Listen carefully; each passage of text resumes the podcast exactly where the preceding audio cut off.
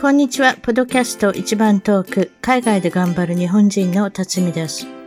海外在住者の生の声、素敵な世界の方々とのインタビュー番組。たまに英語でもおしゃべりをしています。早いものでアメリカはロサンゼルスに来て29年が経ちました。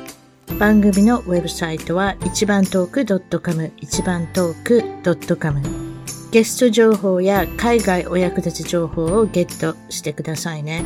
番組からのお願いです。iTunes ポドキャストのアプリから一番トークの批評、レビューから5つ星をいただけたら嬉しいです。星が増えるとランキングが上がり、もっとたくさんの方々に聞いていただけるので、ぜひ私の小さな番組を応援してください。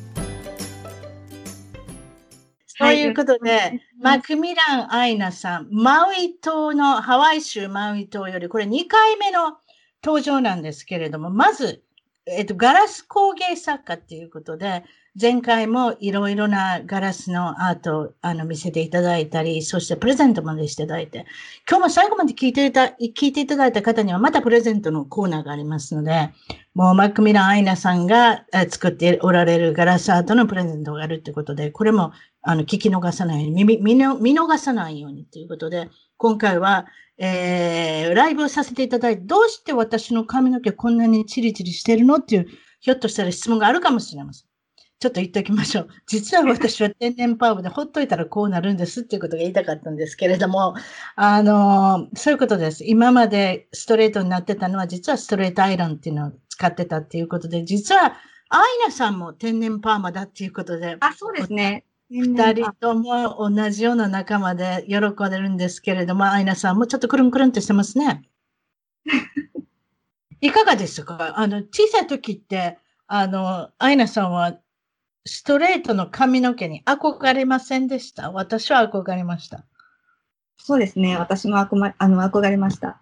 なので、でね、ストレートにしてる時もあったんですけど、ええ、やっぱり手入れが大変ですよね。だんだん縮れてくる。ストレートパーマまで行きましたよ。時間もかけ、お金もかけ、そういうことを何ヶ月か、半年か一件、一回にやったことありますけれども、最近はもうこの際、もうひょっとしたら天然パーマのこのままで戻ろうかなと思って今やってみてるんですけども、皆さんご迷惑でなかったらこのままでいきますんで、そういうことで、えー、っとですね。えー、っと、そうです。出身は言ってませんでした。アメリカにも8年いらっしゃるということで、はい、えっと、ご主人と子供さん4人、アメリカ人のご主人ですけれども、オーストラリアで知り合われて、もともとは三重県の出身、アイナさんは。そういうことですね。はい、そうです。再出演って言いましたけれども、いつどこで出てるのかっていうのは、いつと言いますか、240番のエピソードを皆さん、ぜひお聞きください。ご覧ください。どうして、どうやってご覧くださいになるのか、一番トーク .com に行かれたらゲスト情報に、えっ、ー、と、マクミラン・アイナさんっていうことで検索されたら、アイナって検索されたらすぐ出てきますので、240番の、えっ、ー、と、エピソードを見るなり聞くなりして楽しんでください。えっ、ー、と、もちろんその240番でお話ししたのは、ご主人との出会いとか、4人のお子さん、それも全部男子っていうね、スーパー母ちゃん。えー、一番とスーパー母ちゃん大賞の、に、あの、候補になってると言ってきました。ノミネートされてるっていうことで、えー、まあ、2回目の出演なんですけれども、まあ、スーパー母ちゃんはですね、まあ、そういう言い方しちゃいけないですね。アイナさんは、えー、4人を、えー、マウイ島で育てられてるんですけれども、そういうことですね。はい。上はいくつですか？上から下まで全部、年と名前も言いましょうか？この際。ちょっと言ってくれてください。名前はまあいいんですけど。名前をやめましょう。それじゃいくつでしょう？はい。二十歳と17歳と14歳と12歳です。はいはい、そうですか。忙しいですね。食べ盛りだし、お母さんものすごく大量の炊き出しをしなきゃいけないってことですか？毎回毎回。そうですね。やっぱり、あのー、食べ盛りなので、はい。肉料理がメインなんでなんですけれども、はい。もう、あのー、それこそコスコに行ってお肉を買ったりコスコにあっコスコが良かったですね。そんなにまだ歴史ないんですよ、ハワイには。はい。はい。そう。なので、もう朝作ったなと思ったら昼がやってきて、昼が作ったなと思ったら夜がやってくるので。そうでしょロックダウンなんかなってたらもう子供さんはあれでしょずっとお家にいるわけですから、お腹すいたっていう朝から始まり、そして昼頃になったら 今日何食べるのになり、そしてまた3時頃、2時頃になったらお母さん夜何とかね、なんかそういうことになってきますよね。おやつも作らなきゃいけない。そうですね、おやつも。大体は私が作ってます。どういうふうなものを子供さん好みます？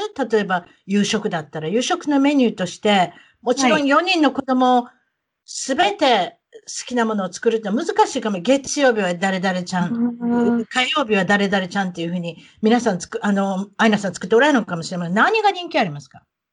お母さんの手料理。餃子とカツとハンバーグとかですかね。餃子なんか5分くらいで食べてしまえへんか？そんなに、あの、男子がいっぱいいたら。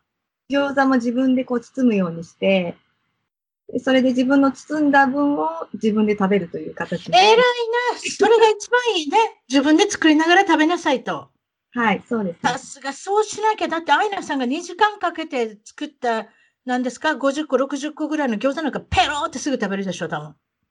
そうですね。50、もう100個以上ですね。いつも100個以上こうすごいですね。一度ちょっとあの家庭に訪れたいですね、夕食事を。皆さんも戦争ですね、多分。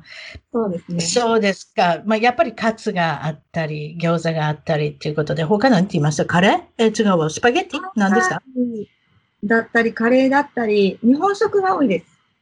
なるほどね。やっぱり。でもまあ、ハワイという土地柄、日本食の材料も揃うってことは確かですね。マウイ。マウイにもありますか？ね。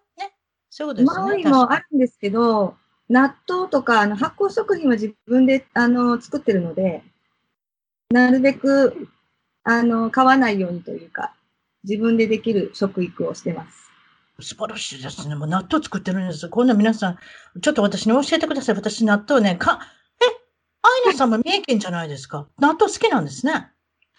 そうですね。東京よりの方が納豆が好きっていうのは聞いたことがあるんですけど、うんでも、そうですね。私と長男と旦那さんは食べますね、納豆は。旦那さんも食べんの？外人が？外人がやってまたそういう言い方する。梅干しとか。うちの旦那はでも納豆食べてきてからもうね、50メーター先から匂ってますよ。なんか、そういうの食べてるのは 匂ってるぞって言われますけれども、それぐらいあんまり好きじゃないんでしょうね。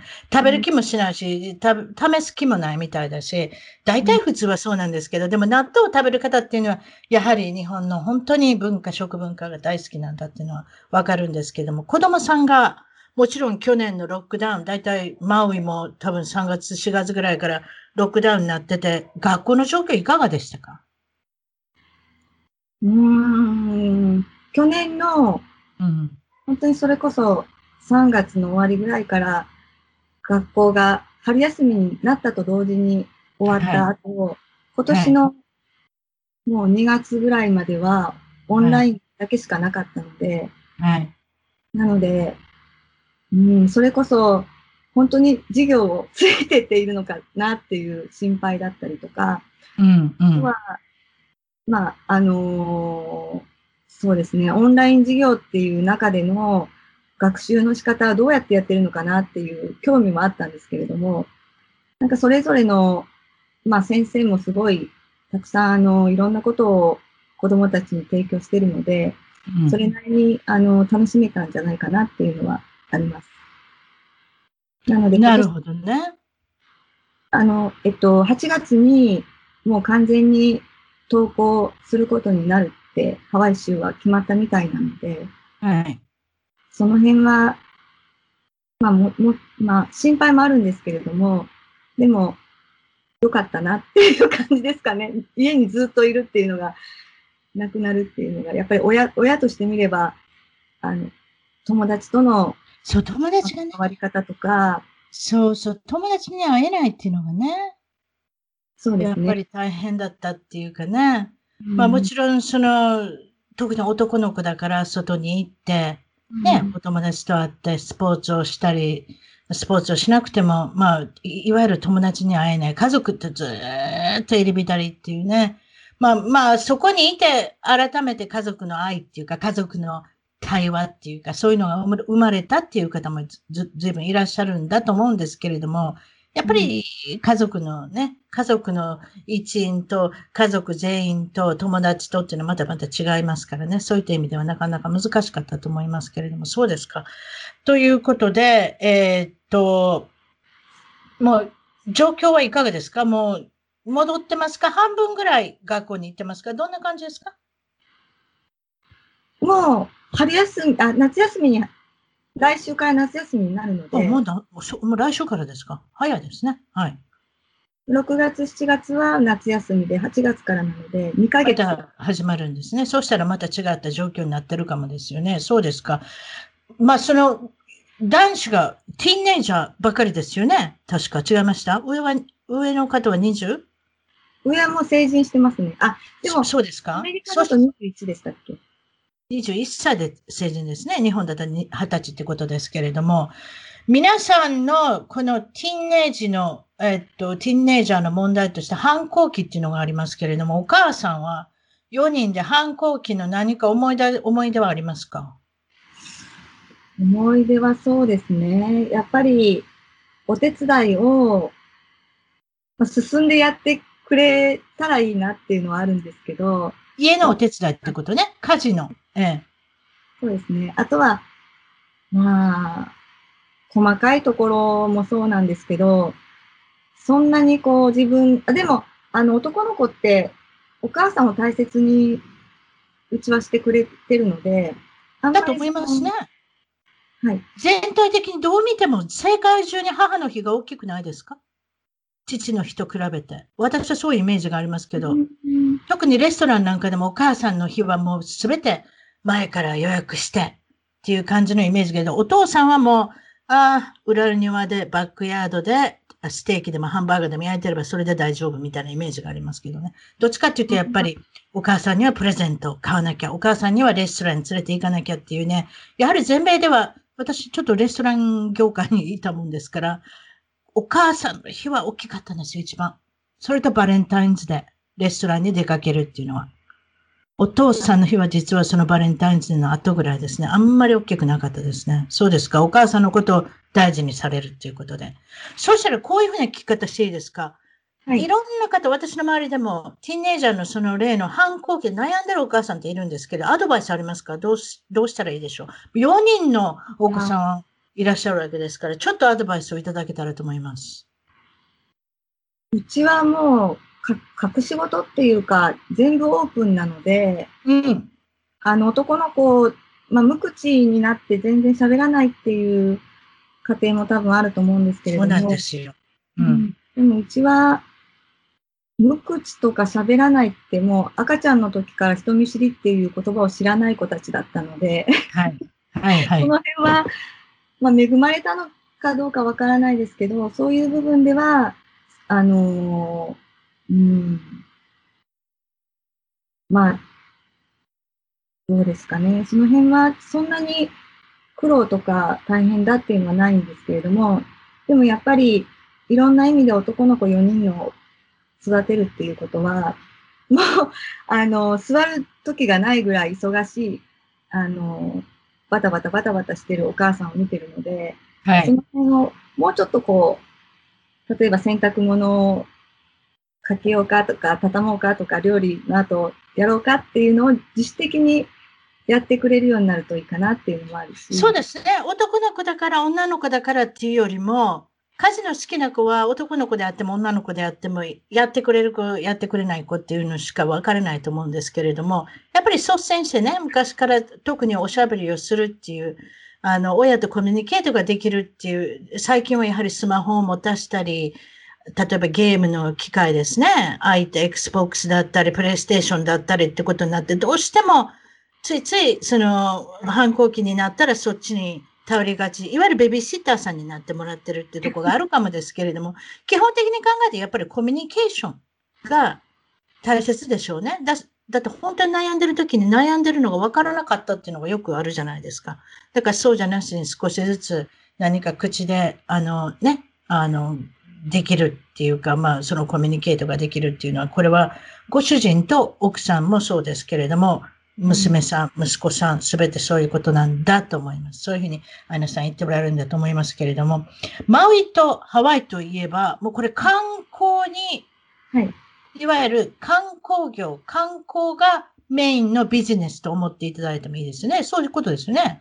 そうですね。もう観光客の方が来てなんぼやっていうぐらいの感じですかね。そうですよね。本当に。はいハワイ州全部、マウイ島、オアフ島、カワイ島、いろいろありますけれども、大きなビッグアイランド、ハワイ島なんてもありますけれども、すべてほとんどが観光と関わってて、観光とつながってるということなんですが、今回この、もちろんそのコロナの件に関して言えば、今現在、この5月、6月、まだ6月になってます5月ぐらいで、どうですか？観光業はちょっと戻ってきましたか？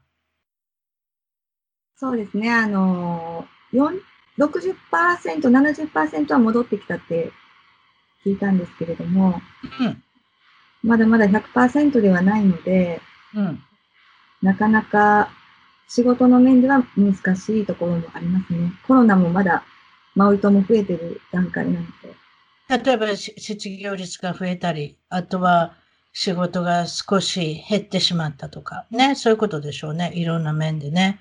まあもちろんオンラインでいろいろビジネスされてる方はそう、そうでもないのかもしれませんけど、先ほどビジネスの今お話が出ましたけれども、 Zoom っていう言葉が昔は何だったんだろうっていう、もう3年ぐらい前だったらあんまり Zoom っていうのも分かってない方がいらっしゃったと思いますけれども、それこそ会議も Zoom、ね、家族でおしゃべりするのも FaceTime、Zoom、何でもいいですけれども、そういったことで、全然ど、どんどん抵抗がなくなってきましたもんね。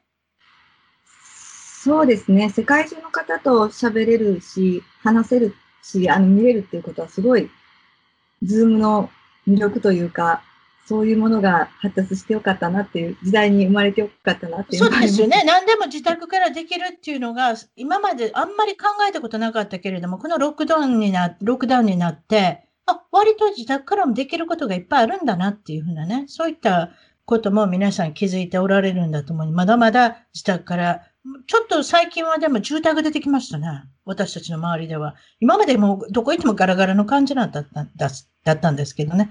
ええーそうですか。アイナさんは、えー、っと、この、ちょっとお話しさせていただいて打ち合わせの時に、新月だったり満月だったりこだわるんですよっておっしゃったんですけれども、どういうことでしょう？この新月、満月っていうのは、もちろん、あとは、ハワイといえば虹が出るっていうのが有名ですけれども、そういった中でスピリチュアルな環境におられるってことは確かなんだと思うんですけれども、ちょっとお話しください、そのこと。そうですね。マウイ島に来てからなんですけれども、月の満ち欠けっていうのはすごいこう、パワーが違うなっていうのをすごい感じてて、でその中でも、新月は願い事をするのがいい。満月は金運とかパあのパワーストーンというか、クリスタルの浄化にもいいですよっていうのとか、いろいろ聞いたんですけれども、はい、やっぱり自分の中で、クリスタルを興味を持ち出したのもマウイ島なんですけれども、うん、そのガラスを作るにあたっても、うん、全然月の満ち欠けの時の自分の状態だったりとか、作る時の思いだったりっていうのも出てくるので、なのでその辺も意識しながらやってます。例えば、ガラスアートをされるときに、私もこれ今ちょうど皆さん画面に見ていただいて、いろんな色のガラスだったり、たまに、えっ、と、いわゆるマウイ島のビーチの砂を入れたり。はい。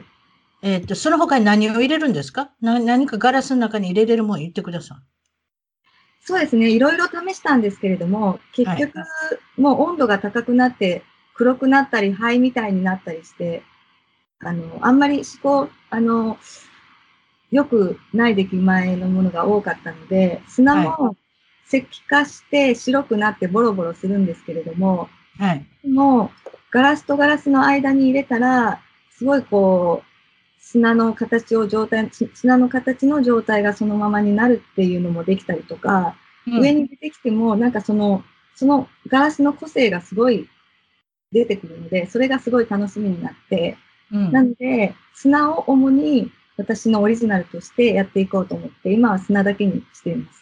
ああ、なるほどね。え先ほども言いましたけど、ここにも画面にも出てますけれども、インスタグラムもされてるようで、えー、っと、ともいろマウイっていうことで、よかったら皆さんもインスタグラムに行って、ともいろ、こちらはアンダーバーマウイっていうことで、このともいろの名前の意味は何ですか？何かあるんですか？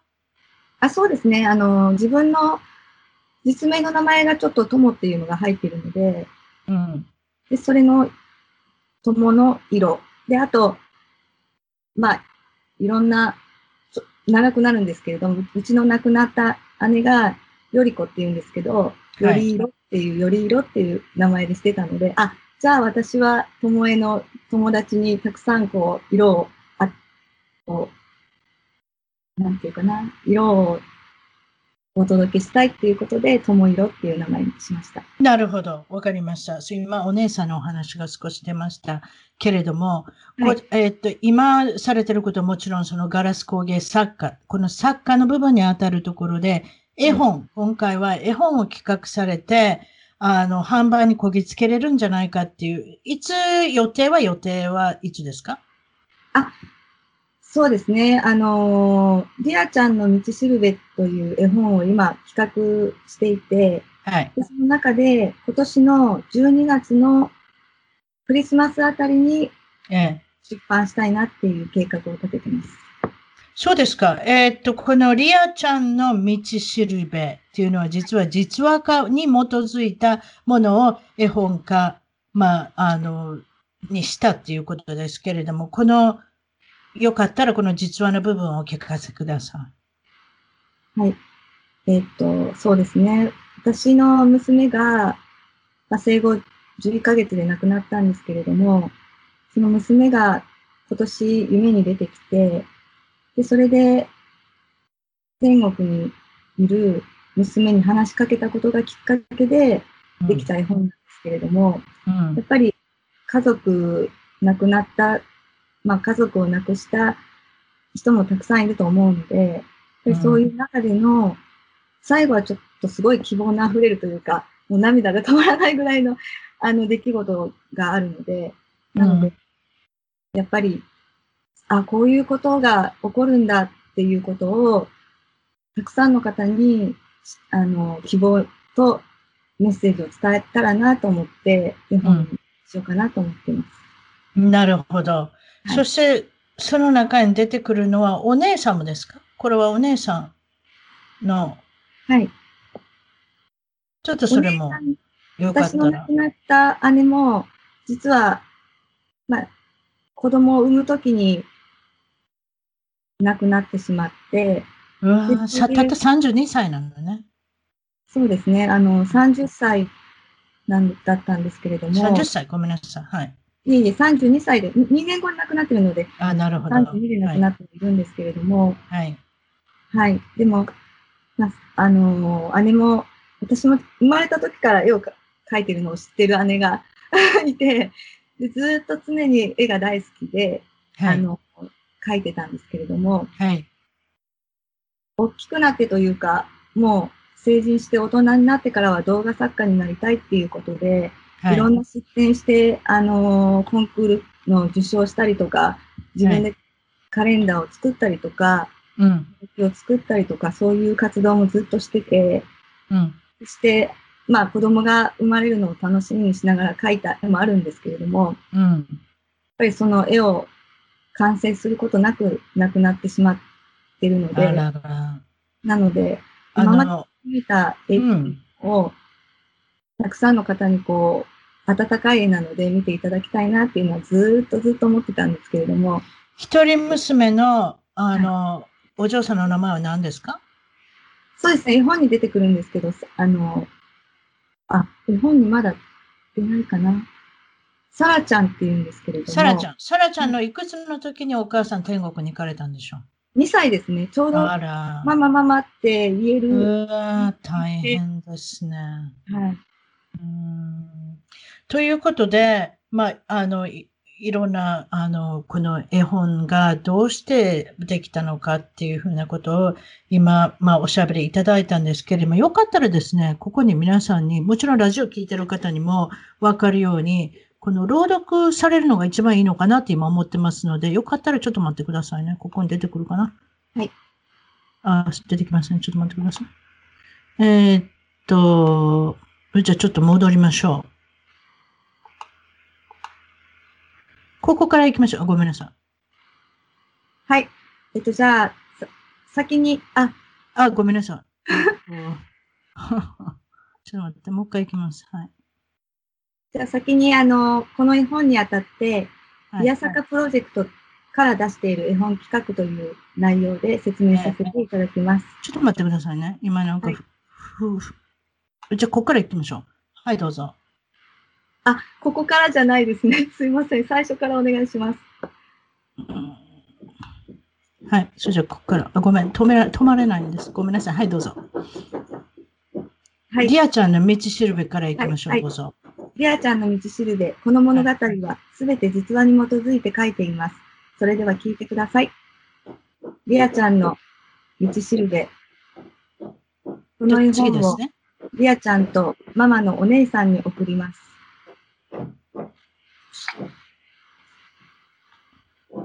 はい。リアちゃんとの出会いは半年前、透明で5歳くらいの印象です。リアちゃんはお話ではなく、テレパシーで青森の海を見せてくれました。ハワイに住んでいるリアちゃんのママにそのことを伝えました。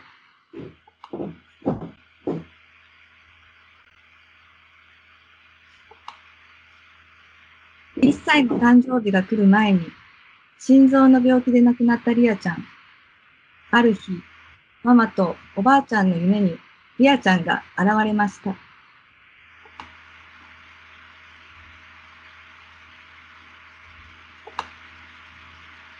リアちゃんのママから連絡があり、リアちゃんに会うことにしました。綺麗になったピカピカの魂たちはあっという間にどこへでも飛んでいきます。というページまでの、はい、6ページまで今読まさせていただいたんですけれども、はい、全部で約32ページを予定しています。なるほど。ちょっと一部をあの紹介していただきましたけれども、あの、これが、あれですか ?12 月？今年の12月に販売を予定されてるんですか？そういうことでいいんでしょうか？はい。あの、亡くなった姉が5月18日の50歳の誕生日だったんですけれども、あはい。Facebook でイヤサカグループというグループを立ち上げまして、はい。でその日の日付で企画書を提出しているので、今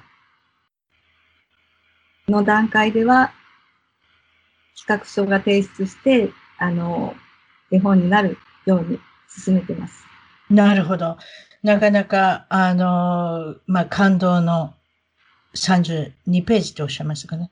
はい、感動の32ページになるんだと思いますけれども、よかったらそのような情報も、あの、ゲスト情報、一番トーク .com ゲスト情報に、あの、見ていただけますので、そしてですね、あの、アイナさんの活動として主だったものは、先ほど言いましたように、ガラス工芸作家ということで、ガラスのアーティストって言いましょうか。アイナガラスで有名なんですけれども、アイナガラスをですね、今回、それをさらに、あの、エクスパンドしまして、なんとですね、アイナガラスの占いっていうところまでたどり着いたということ。ごめんなさい、笑っちゃいました。あの、去年からやっておられて、なかなか人気があるっていうことで、はい、なんとですね、私は占いって聞いたらまた、なんか、なんとかタダでしてもらえないかな。で、またすぐタダとか言うでしょ？私。ごめんなさい。ということでですね、えー、アイナさんがあらかじめなんと30、これも2個でしたっけ ?32 個の、はい、えー、っと、ガラス、アイナガラスを見せていただきまして、私が選んだのは一つなんですけれども、その一つを選んだことにより、なんと占いができるっていうことで、皆さんも、この、あの、占いがとても人気あるってことなんですけれども、もったいぶっておしゃべりしてますけれども、さて私はどれを選んだんでしょ？う今持ってます？持ってないですね。見えないですか？見せれないんですね、多分。どうしましょう？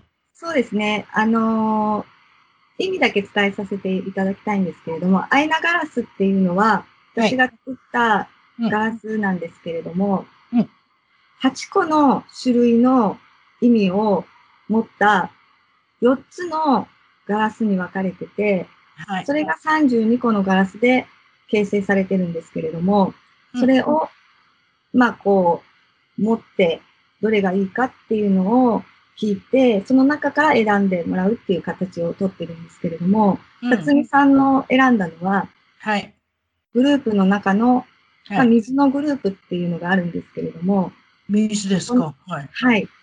水のグループです。で、そこ、そこでの意味合いを考えると、やっぱりラジオの仕事をされてるので、はい。人と人との出会いだったり、人と人とのご縁をつなぐっていう形が、すごいぴったりなあの職業だな。そうなんですか？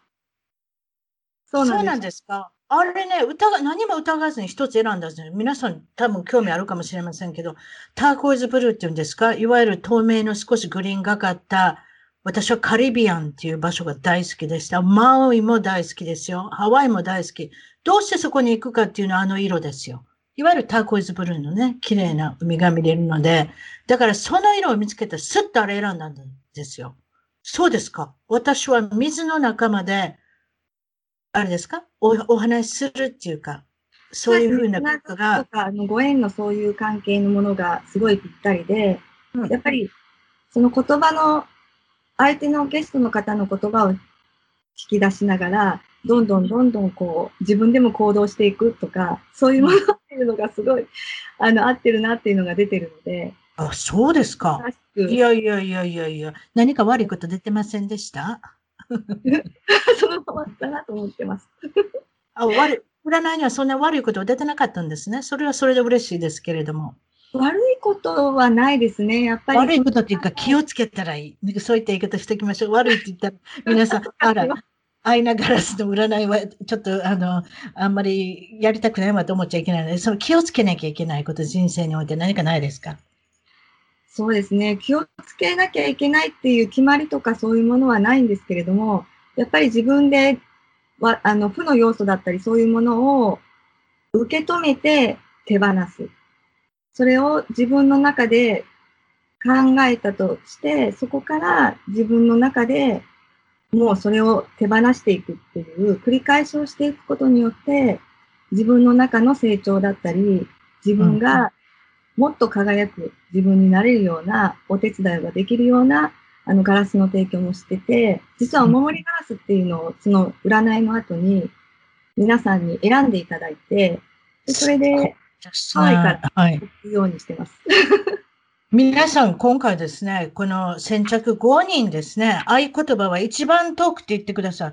どどうしてあの購入されるんですか？っていう時に占いされるんですかっていう時に一番遠くって言っておられて、そして期間限定でなんと本当にこの値段でいいんでしょうか ?7300 円で提供していただけるっていうことで、先着5人の方には、えっ、ー、と、ペンダントトップ。これは、えー、マーク・ミラン・アイダさんが、えっと、心を込めて作られた、いわゆるスピリチュアルなエネルギーの感じ取れるようなペンダントトップになっておりますので、それをお付けして、えっと、これはプラスシッピングですか？あシッピングで送料ですか？それとも送料入ってるんですか？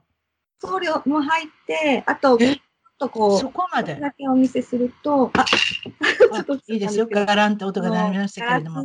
を選んでいただいて、お守りパスっていうのもお付けするので、ええ、ええ、ちょっとなんか指で、はい、ちょっと指でつまんでみてください。そしてカメラに見せてください。よかった。ね、あの、また落ちちゃいけないので。あ、なるほど。すごいですね。皆さん見てください。綺麗ですね。ということで、このようなことで販売もされてるってことで、アクセサリー、ジュエリー、ペンダントトップ、いろんなものを買えるようになってますので、よかったらですね、えー、インスタグラムの方も、リンクの方を、えっ、ー、と、一番トーク .com の方につけていただき、えー、つつけますし、あと、お問い合わせの方は、えー、種、マウイ、種、tane マウイ2019 at gmail.com ということで、こちらの方のリンクの方もゲスト情報につけますので、よかったら、あの、皆さん、占い、もしくは、この、ガラス、アイナガラスが買えるっていう、アクセサリーだったり、ジュエリーだったりっていうことで、いろんなことで、あと、もうちょっとまた落ち着いたら、クラスの方もね、アイナグラスが、えっ、ー、と、あなた自身で作れますよっていうクラスも始められて、らあの、もうちょっとしたら始められるということで、それでですね、えー、っと、よかったら、えー、ちょっと最後にですね、えー、インスタグラムが見れるのかな？ちょっと待ってください。えー、っと、皆さんちょっと気になるかもしれないから、ハワイの今日のお天気か何かちょっとおしゃべりしといてください。私、おばさんが、あの、おばさんってまたおばさんが。そうですね、あの、インスタグラムに行ってみます。はい。と絵本についてもちょっと、もうちょっと喋りたかった部分があるので、それを。どうぞどうぞおお言ってください。私ちゃんとインスタグラム探しておきますんで、今。はい。えっとですね、あの、リアちゃんの道しるべという絵本が出来上がったことにあたって、はい、この物語は、悲しみを乗り越えた家族の愛と、希望に溢れた物語っていうことと、と私の亡くなった姉の絵を、と、その娘の絵を合作で使うっていうことをやってます。そしてどんなお子さんもママを選んで生まれてきてるということ。この世を去ってもママのことをずっと大好きだよっていうことを皆さんにお子さんに代わってお伝えしています。家族の大切さ、ご縁の不思議を実感していただき、魂の奥深くに湧き上がる温かいものを味わっていただきたい作品です。でこのもの、この絵本は、ただ単に本を出すという目的ではなく、うん、通じて世界中の人たちが自分たちの生まれてきた理由や喜びを思い出し、みんなの心が明るくなることを希望しています。自分らしく輝いて世界が平和になること、そんな思いを込めて制作中で、みんなの心に届くまで活動をしていきたいと思っています。素晴らしいですね。はい、それがあの亡くなった姉や娘の心からの願いだと思っています。うん。いや特に、うん、はい、どうぞ。すみません。あともうちょっと、すみません。どうぞどうぞどうぞ。プロジェクトでは今、あの4名でやってるんですけれども、はい。多くの人が参加していただき、歌や音楽、映像などのコラボで末広がりに活動が広まっていければと思っています。なので、皆さんもよろしくお願いします。あ素晴らしいですね。あの、やっぱりその4人の先ほど男子のお母さんと言いましたけれども、実は5人目にね、それも女の子だったっていう、あの、少し、あの、あれでしょう。いやもちろん男子4人はあの活発的でとてもいいんですけれども、やっぱり少し女の子がいたらななんて少しやっぱり思っちゃいますもんね。その時に、やっぱり。長男が亡くなって、すぐ娘が生まれたんですけれども、はい。その娘が亡くなってからの3人がなぜ生まれたかっていうことも絵本に書かせていただいてるので、ええ、そのも含めて、まあ、リアちゃんが生きてきた証だったりとか、それによってどういうふうに展開していくのかっていうことが、すごいこう、実話に基づいているので、うん、たくさんの方の希望になればなと思ってます。素晴らしいですね。やっぱりその、まあ、今回のね、コロナに関しても、世界の方が、あの、幸せになれたらなって、そのお手伝いができたらなって思いは、本当にそれはよく、アイナさんの言葉から感じられたと思います。うん、それでですね、よかったらインスタの方ちょっと、あの、はい、用意ができましたので、いいですか？ちょっと皆さんに見せて。はい、あの、ラジオを聞いてる方は、あの、とてもちょっとつまらないかもしれない。私がなるべく口で説明しますので、よかったらお付き合いください。ということで、こちらの方が、えっと、これは、そういうことなんですけれども、こんな感じで、インスタグラムの方、ともいろアンダーバーマウイっていうことで、どれをクリックして見せたらいいですかね？私、これ、私実はこれが好きなんですよ、実はこれが。いいですね、この真っ黒のハートに。これは、これは、これでユニークですね。紫の、これは、真ん中何ですか？これブルーベリー？あ、違った。何でしょう？これは、あの、ハワイ特有の植物で、ウキウキというウキウキ、すごいですね。名前がもうハワイしてますね。ラナラナとかリラリラとかなんかそういう感じのハワイの言葉。ね、この一つ一つ、えー、6つあるのは、これはアイナガラスっていうことですね。紫の実の中に入っている種を、はい。抽出、抽出して、取り出して、はい。で、中に入れたんですか？あの、ハートの形にしたんですけど。ガラスの中に入れたの？あ、そう。はい。あ、いえいえ、ガラスの中に入れてはいないんですけど、えー、ようやくの形で。はい、なるほど。次に見せていただいたの、これも素晴らしいですね。この大きな葉っぱの、特にこのハワイらしい大きなか、こうなんていうんですか、いわゆるトロピカルな、この、あれですよね。あの、葉っぱの上に、これ、ガラスがポコッと乗るんですね。それぐらいなんか大きな葉っぱなんだと思います。これいかがですか？これは、うちが、あの、まあ、最近雨が多くて、今日の今朝もすごい雨だったんですけれども、はい。もうそこからパーッと晴天になって、今も暑いぐらい晴天の青いあの空なんですけれども、うん、その今朝撮った、あの、お家の植物の上に、はい。ちょっとこの赤、えっ、ー、と、黄色とピンクなんですけど、はい。クリアちゃんをイメージしたガラスなんですけれども、なるほど。天使の羽がちょっと入ってる。なるほどね。ということで、皆さんよかったらインスタグラムをずっと見てみてください。たくさんののがありますので、これもちょっと紹介しましょうか。これはあれですか？あの、髪の毛につけるピン。ネクタイピン、ね、ネクタイピン、あ、ごめんなさい、髪の毛につけるなんて、また、父の日のギフトにいかがでしょうということで、ネクタイピン。今またネクタイピンが流行ってきてますので、そういった意味で私は、あの、いいのではないかなって思いましたけれども、こんな感じでね、皆さんもう全部これは商、いわゆる商品化しているものばかりですので、これください。あれくださいっていうことで、あの、インスタグラムから連絡いただけることもできますし、もちろんその DM で使ってメッセージもやっていただきますし、そして、先ほど言ったみたいに、あの、メールの方でも、ね。えー、っと、はい、種マウイ、種マウイ2019 at gmail.com っていうことで、こんな感じで、あの、何か言わせたことないですか？なかったら、私が先日、あの、デザイン制作させていただいたビデオ名刺、またこれもガラスのアートがいろいろ出てきますので、それを見ながら皆さんとお別れしようかなと思ってます。いかがでしょう？何か言い忘れたことないですか？そうですね。あの、絵本のプロジェクトの内容とか気になる方がいたら、Facebook グループがあるので、入りたいですとか、ぜひ見たいですっていうような方がいたら、問い合わせください。わかりました。そちらの方も、一番トーク .com、一番トーク .com のゲスト情報にリンクをつけて差し上げますので、そこからクリックして飛んでいけるようにしてしときたいなと思います。それでいいでしょうか？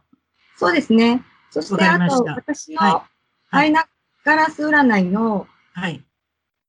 あの、Facebook もあるので、それも興味がある方がいたら、ぜひお願いします。わかりました。ということで、すべてのリンクは、先ほども言いましたように、はい、一番トーク .com のゲスト情報からクリックできるようにしておきます。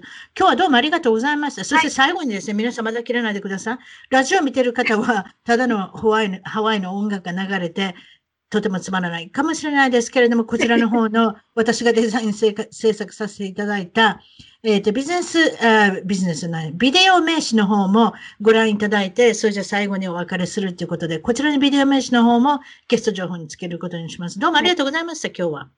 はい、ありがとうございます。はい。